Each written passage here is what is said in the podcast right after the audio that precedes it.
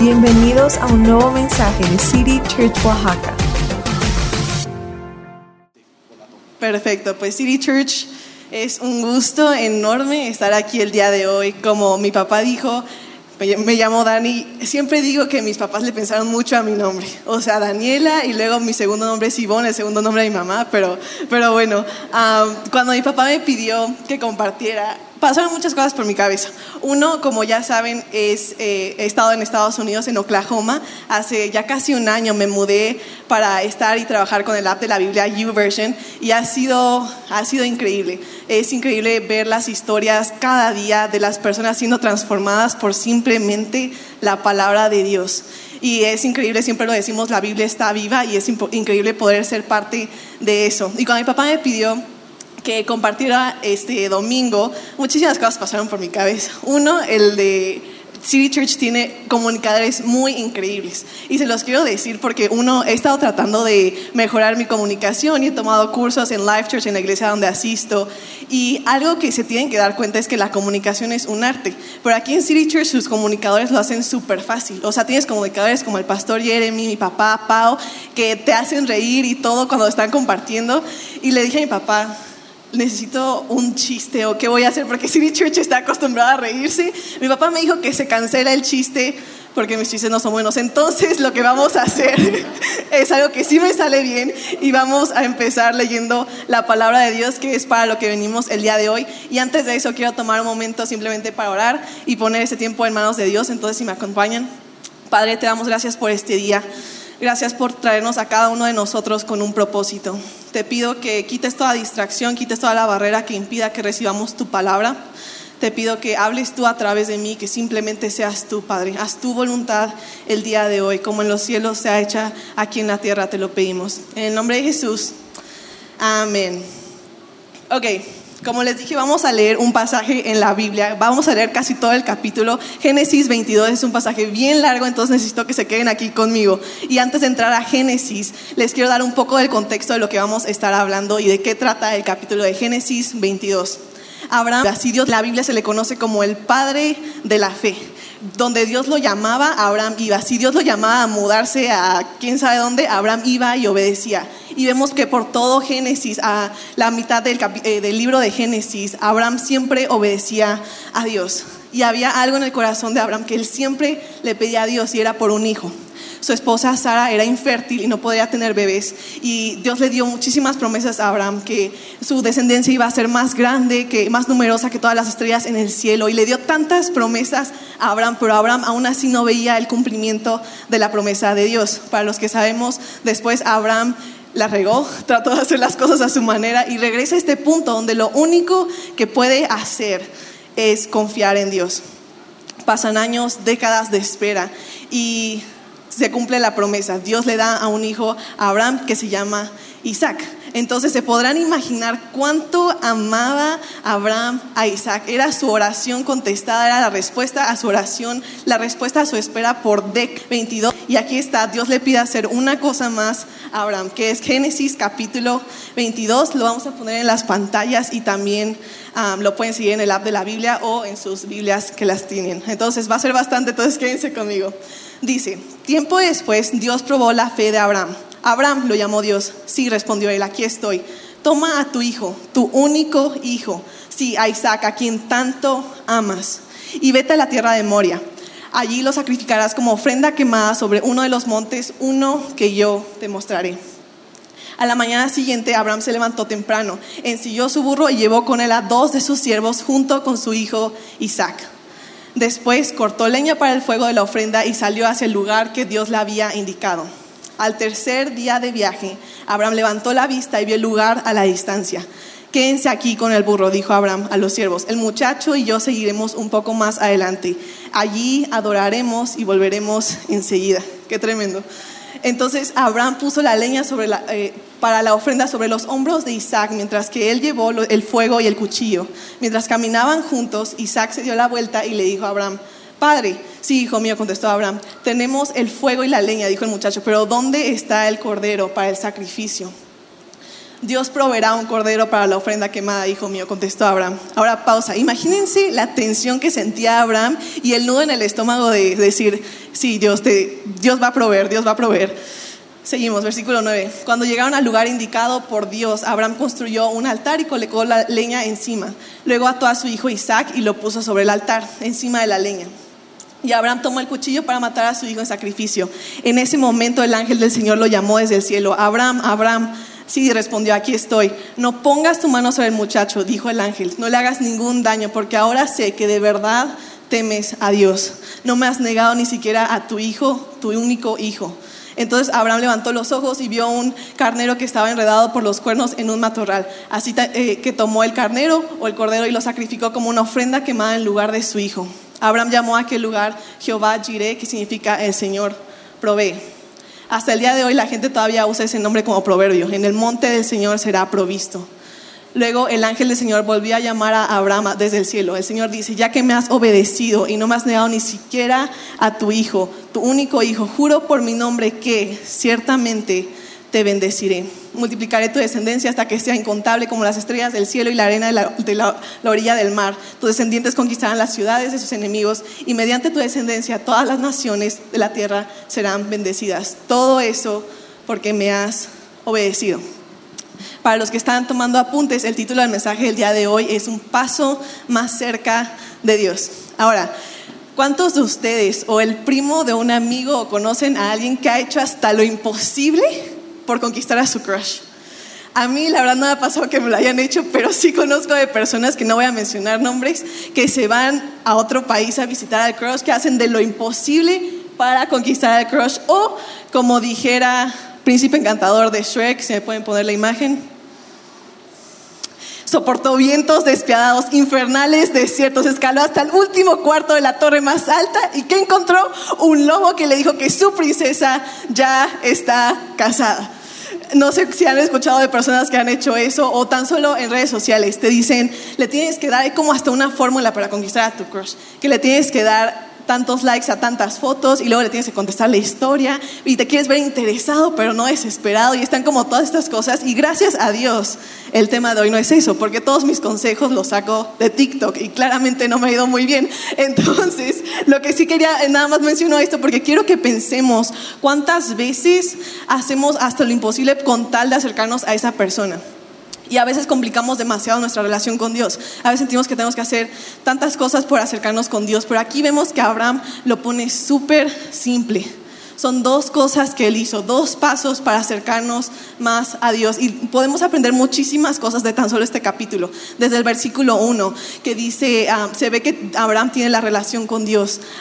Dios lo llama, Abraham responde. ¿Qué quiere decir? Que Abraham y Dios ya estaban cerca. Pero ¿qué quería Abraham? Estar más cerca de Dios y Dios quería estar más cerca de Abraham. Entonces, dos pasos para acercarnos más a Dios. Lo primero que vemos en el capítulo 3, en el capítulo 22, versículo 3 dice, a la mañana siguiente Abraham se levantó temprano, ensilló su burro y llevó con él a dos de sus siervos junto con su hijo Isaac.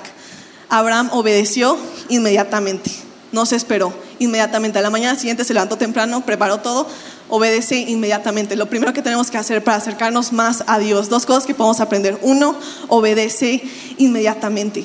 Y vemos que Dios le pide algo a Abraham aquí. Le pide que sacrifique a su hijo, que le entregue, que deje algo que él tanto ama por él, con tal de acercarse más a Dios.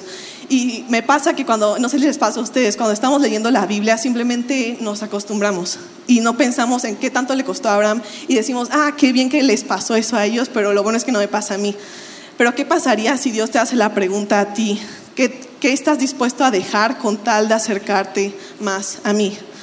Puede ser que no te esté pidiendo sacrificar a tu hijo, claramente, ¿no? Pero si hablamos de una lista de cosas que amamos, que nos puede costar trabajo dejar, la lista puede ser bien larga. Y voy a leer una lista que yo estuve pensando y quiero que en este momento pídele a Dios, Dios, ¿qué es lo que me estás pidiendo dejar con tal de acercarme más a ti? Puede ser una lista diferente de cosas, voy a leer algunas.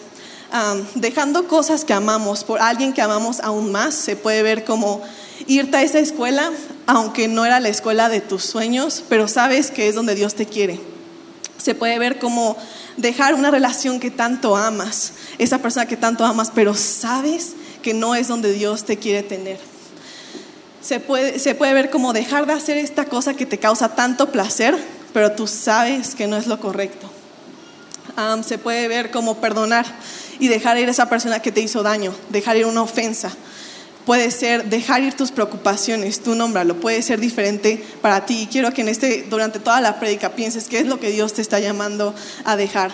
A mí, personalmente algo que amo con todo mi ser es mi zona de confort. Entonces el hecho de que yo esté aquí el día de hoy fue Dios poni- y diciéndome que tenía que poner en práctica lo que iba a predicar. La zona de confort es una bella, es algo bello, ¿verdad? Y a, a veces no nos damos cuenta de qué tanto estamos acostumbrados a ciertas cosas. Vamos a pensar cuánto se hace desensibilizado nuestra cultura, nuestra sociedad. Si nos vamos, regresamos al 2020 fue un año muy difícil para todos y pensamos en todas las cosas, escuchábamos noticia tras noticia, tras noticia, tras noticia mala.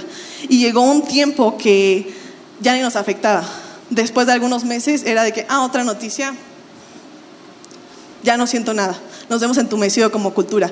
O, por ejemplo, si se a ver los programas de, lo- de los 2000, lo que ellos sentían como una escena provocativa, para nosotros es normal y no la sentimos. Se han hecho más explícitos nuestros programas. ¿Por qué? Porque nos hemos acostumbrado. Alguna otra cosa que los, nos hemos acostumbrado, a una fácil. Vas caminando y te ves, ves a alguien con necesidad y ignoras a la persona, ni siquiera volteas para no verla porque llevo prisa o no traigo cambio. Y esto yo voy a ser la primera en decir que yo lo he hecho y es una vergüenza de hacerlo. ¿Por qué? Porque simplemente me quedé en mi zona de confort. O como cristianos, estamos tan acostumbrados a ver a personas levantando su mano al final de las reuniones, entregando su vida a Cristo. El cielo está haciendo una fiesta y nosotros estamos otra persona. O la Biblia. Eh, Escuchamos los versículos tantas veces que ya ni siquiera tienen el mismo impacto en nosotros. Escuchas Dios te ama y es algo normal. O escuchas Dios, Jes- Jesús sacrificó todo por ti y ni siquiera nos afecta, ni siquiera pensamos nada. Como les decía, yo trabajo en YouVersion y el área en donde yo trabajo es el área global y nos quedan, nos llegan muchísimas historias de personas que están haciendo todo lo posible por traducir la Biblia a su idioma. Y les quiero contar algo que nos llegó. Es de una comunidad de como mil personas en Papúa Nueva Guinea que están tratando de traducir la Biblia a su dialecto. Eh, está justo arribita de Australia y les voy a leer lo que nos llegó. Dice, ¿qué pasaría si no hubiera una palabra para cruz ni para crucifixión en tu idioma? Algunos idiomas han usado términos como estirarse, una viga transversal para decir crucifixión, pero traductores de otros idiomas sintieron que era más prudente e inteligente describir el proceso de la crucifixión de forma bien detallada cada vez que se mencionaba crucificar. Traductores de la palía, una lengua hablada en Papúa Nueva Guinea, tradujeron crucificar como clavado, puesto en un trozo de madera, puesto en cruz, levantado de pie para morir y en algunos casos resucitar. ¿Qué imagen crees que un cristiano de Apalía vea cuando lee o escucha 1 Corintios 2.2? Se los voy a leer como nosotros lo leeríamos. Dice, pues decidí que mientras estuviera con ustedes olvidaría todo excepto a Jesucristo, el que fue crucificado. Pero ¿qué pasa si lo vemos desde el contexto de los cristianos eh, que hablan Apalía? Dice, pues decidí que mientras estuviera con ustedes olvidaría todo, excepto a Jesucristo, el, que- fue clavado, puesto en un trozo de madera, puesto en cruz, levantado de pie para morir y resucitar. De repente las escrituras tienen otro sentido, se sienten vivas. Otra historia que me encanta es de un pueblo en África un pueblo muy pequeño, una comunidad, y estaban, las sociedades bíblicas de África les llevaron la Biblia por primera vez eh, en su idioma y lo empezaron a leer y las personas súper conmovidas empezaron a llorar y les, les, preguntaban, ¿qué pasó? O sea, ¿qué, ¿qué es lo que sientes? Y dice, me di cuenta que el Dios que habla inglés, el Dios que habla español, es mi Dios también porque habla mi idioma las personas no sentían que de nuestro Dios era su Dios porque no tenían su palabra en su idioma. Y el momento que escucharon que las escrituras estaban en su idioma, dijeron, este es mi Dios, habla mi idioma. City Church.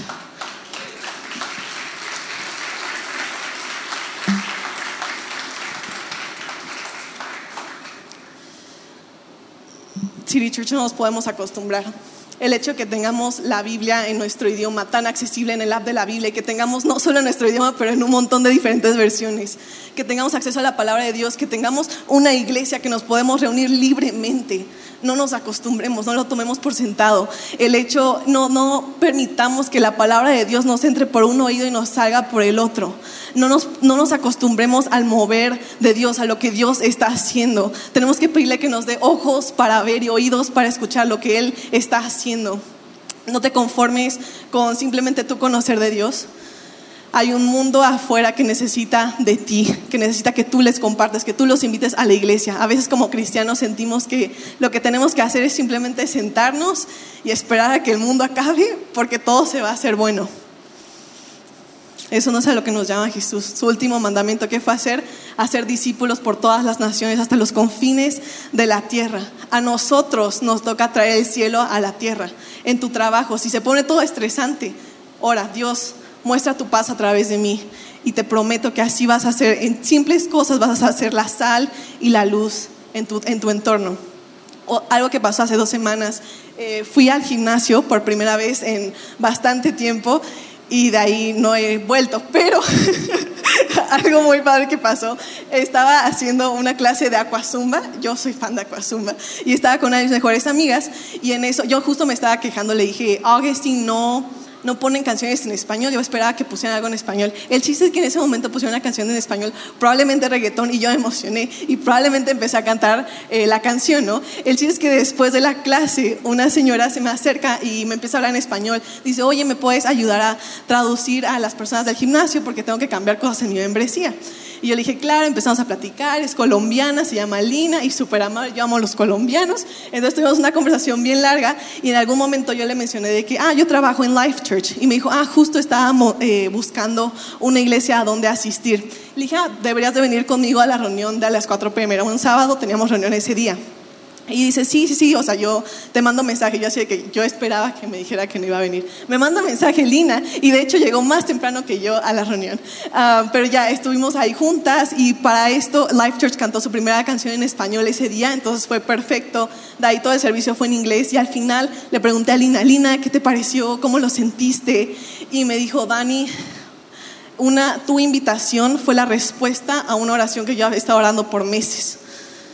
Y dice, y aunque todo el servicio fuera en inglés, aún así lo poco que yo entendí, Dios me habló. Y varias cosas aprendí de esa historia que pasó hace dos semanas. Uno, Dios quiere que vaya al gimnasio. y ya fuera de broma, ah, lo que se me quedó es cómo tu invitación a alguien puede ser la, la respuesta a una oración. ¿Y quiénes somos nosotros para privarles en la bendición que es venir a la iglesia? ¿Qué estamos dispuestos con tal, de, dejar con tal de acercarnos a Dios? Escuché otra frase que se me quedó mucho y la van a poner aquí en las pantallas. dice, pecado, la estoy poniendo en las pantallas porque no me acuerdo bien de la frase. pecado no es solo las cosas malas que hacemos, sino también las cosas buenas que no hacemos. Las voy a repetir porque a mí me costó, me, me pegó bastante. Pecado no es solo lo malo que haces, sino también lo bueno que no haces. ¿Cómo nos sentimos cómodos con ver a personas sufriendo y no hacer nada? Santiago 4:17 eh, lo menciona, dice, eh, es pecado saber lo que se tiene que hacer y luego no hacerlo. Escuchamos mucho, eh, la ignorancia es felicidad, ¿no? Ya en nuestros tiempos no podemos vivir, no, no nos podemos dar el lujo de ser ignorantes. Tan solo tenemos el 1TV, ¿no? Que, te, llega a cada rato mensaje de todo lo que está sucediendo. No nos podemos dar el lujo de ser ignorantes. Si Dios ya te dijo lo que tienes que hacer, hazlo. Si Dios ya te, puso en tu corazón esa persona que tienes que invitar, hazlo. Saliendo, si ves a alguien en necesidad, hagamos lo que Dios dijo. Al menor de estos, ¿qué vamos a hacer con ellos? Vamos a hacer la diferencia.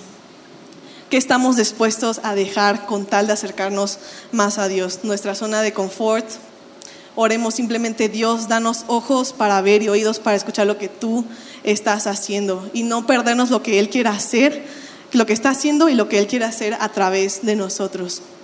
Ahora, algo que quiero mencionar antes de pasar al siguiente punto, ah, vemos como Dios en el versículo 2, no sé si me lo pueden poner en las pantallas. Dice, toma a tu hijo, tu único hijo, sí, a Isaac, a quien tanto amas. Dios sabía cuánto le costó a Abraham hacer esto. Y Dios sabe, Dios ve, a Dios no se le pasa nada. Y a esa cosa que se está costando dejar, Dios sabe cuánto te cuesta y Él lo va a recibir. Bien, entonces dos cosas para acercarnos a Dios. Hablamos de uno, obedece inmediatamente. Y una vez que hemos dejado lo que nos cuesta, porque Dios es lo que Dios nos está llamando a hacer, entonces podemos hacer la segunda cosa que Abraham nos enseña, que es confiar profundamente. Dos pasos para acercarte a Dios. Uno, obedece inmediatamente. Dos, confía profundamente. Abraham confió.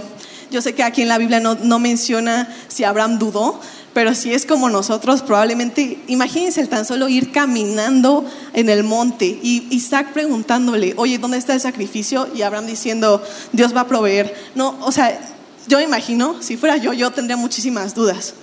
Pero aquí lo que entendemos y lo que vemos con Abraham es algo tan poderoso, que es que la duda y la confianza pueden coexistir. No tienes que dejar de dudar para entonces obedecer a Dios. Puedes dudar y confiar. Puedes decir, Dios, aún en mis dudas, yo decido obedecerte. Abraham puede que haya dudado, pero también confió. Lo vemos en 2 Corintios 5, 7, que dice, vivimos por fe, no por vista.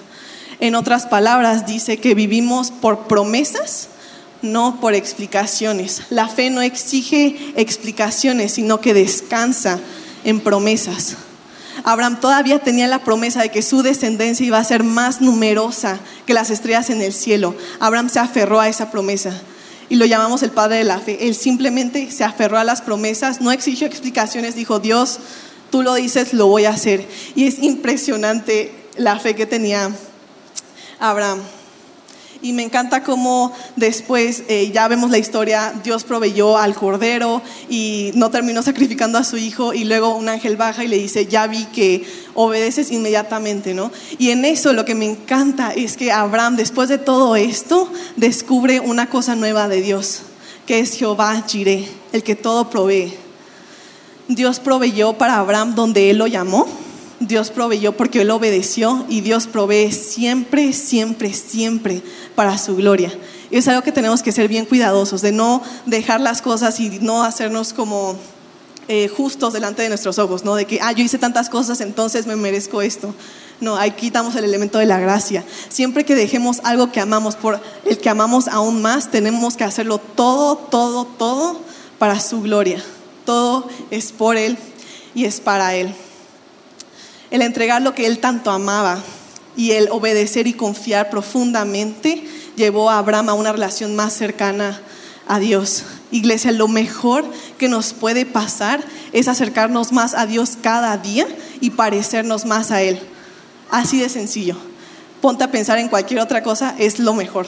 Estar más cerca de Dios y acercarnos más y parecernos más a Él. ¿Por qué? Porque cuando te acercas a Dios, tienes esta paz que sobrepasa todo entendimiento y te pareces más a Él y empieza a hacer la luz y lo que Él te llama a hacer. Lo mejor que nos puede pasar es simplemente estar más cerca de Dios cada día y parecernos más a Él. Es lo único. Y es a lo que debemos tratar de llegar cada día. Hay que ser personas que están dispuestas a dejar lo que nos cuesta, hacer lo bueno, no caer en el pecado de la omisión cuando sabemos lo que tenemos que hacer pero no lo hacemos y eso nos va a llevar a acercarnos más a Dios. Entonces hablamos de dos cosas. Uno, obedece inmediatamente. Dos, confía profundamente. Dos pasos para acercarnos más a Dios. Y también mencioné cómo a veces nos acostumbramos a la presencia de Dios. La tomamos por sentada. Y creo que a veces podemos caer en este, en este ciclo donde quieres hacer cosas y te haces muchísimas cosas con tal de acercarte más a Dios, pero olvidas que Él se acercó primero. Y también hemos hablado de cómo toda la Biblia, toda la narrativa bíblica, desde Génesis, Apocalipsis, desde principio a fin, desde el jardín del Edén, todo apunta a Jesús. ¿Qué pasaría si vemos la historia de Abraham e Isaac desde el punto de vista de la cruz? Tenemos el Padre que tanto amaba a su Hijo, que estaba dispuesto a sacrificarlo tenemos al Hijo que estuvo dispuesto a subir el monte cargando su cruz. En este caso, Isaac iba cargando la leña donde él iba a ser sacrificado. Y en este caso, Jesús fue el cordero que necesitábamos, el cordero inmolado en la cruz. Su sacrificio es suficiente. Y no nos podemos, no dejemos, no nos acostumbremos a simplemente querer más y más y más, que nos olvidemos que si Dios hiciera lo único, lo único que hizo por nosotros, lo único que hiciera por nosotros es su sacrificio en la cruz, eso es suficiente. Mencionamos como yo pensaba en la tensión de que, que estaba pasando Abraham con Isaac y todo lo que sentía. Ahora imagínense lo que sentía Dios, el Padre y el Hijo el Padre y el Hijo trabajando juntos con una sola meta en mente. Tú, cargar tus preocupaciones, cargar tus, tus pecados, cargar tus sueños, cargar tus temores, cargarte a ti. Siempre se trató de ti. Y cuando nos enfocamos en acercarnos a Dios, dice su palabra que Él se acercará a nosotros. Dios está aquí y tenemos que, no podemos ignorar su presencia. Entonces les voy a pedir que cerremos todos nuestros ojos y te pongas a pensar en qué es esa cosa que Dios te está llamando a dejar. Puede ser algo simple como dejar esa, ese pecado que has hecho una y otra vez, o puede ser algo más difícil, me tengo que mudar, tengo que irme de este lugar, no sé lo que Dios te está llamando a dejar. Y con, con eso en mente vamos a orar. Padre, te damos gracias por tu sacrificio perfecto. Padre, tú hice todo por nosotros y nosotros queremos dar todo por ti. Venimos delante de ti, te entregamos todo lo que somos, te entregamos nuestros sueños, nuestros sueños frustrados, nuestros deseos, nuestros temores, nuestras preocupaciones. Padre, te lo entregamos todo a ti. Y si puedes poner tus manos, tus palmas hacia el cielo, decirle, Dios, tú puedes tomar lo que quieras de mí y yo recibo lo que tú quieras darme. Así tenemos que vivir con manos abiertas. Dios, toma lo que tú quieras de nosotros. Padre, te pido por cada persona que está en este lugar. Dios, tú nos llamas a cargar nuestra cruz, diariamente, pero tampoco podemos perdernos de la gracia. Te pido que le des la valentía a cada una de las personas que están aquí de, de tomar ese paso y tomar la decisión de dejar eso que nos cuesta con tal de acercarnos más a ti. Padre, te pido que suplas cada una de las necesidades de las personas que están aquí.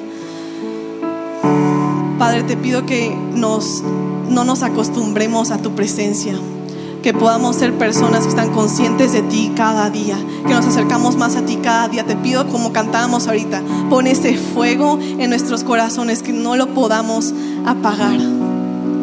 Dios, te pido que suplas cada una de las necesidades y que nos ayudes a entregarte todo lo que somos.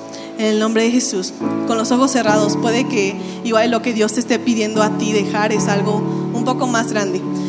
Igual y es la autodependencia, el pensar que tú puedes solo, o la autosuficiencia, o el pensar que si sigues haciendo lo que estás haciendo, nada va a pasar.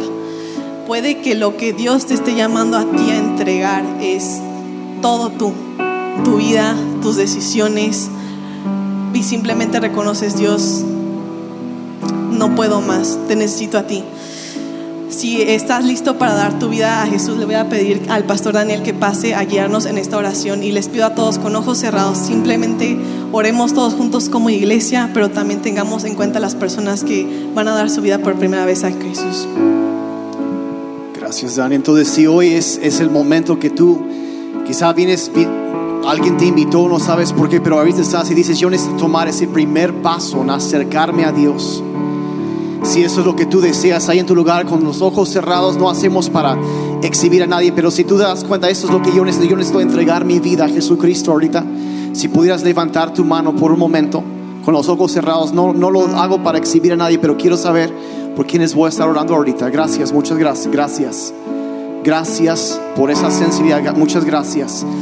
Te quiero dirigir una oración para que invites a Cristo a venir a tu vida y a salvarte. Dile ahí en tu lugar. Y es más, vamos a orar todos juntos para que nadie tenga que orar solo en este día, porque a partir de este momento tú no estás solo, tú eres parte de, vas a ser adoptado, adoptada como hija, un hijo de Dios.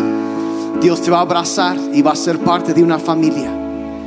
Entonces vamos a decir ahí en tu lugar, dile en voz alta, Señor Jesucristo, ven a mi vida Perdona todos mis pecados. Gracias por ofrecerme vida nueva.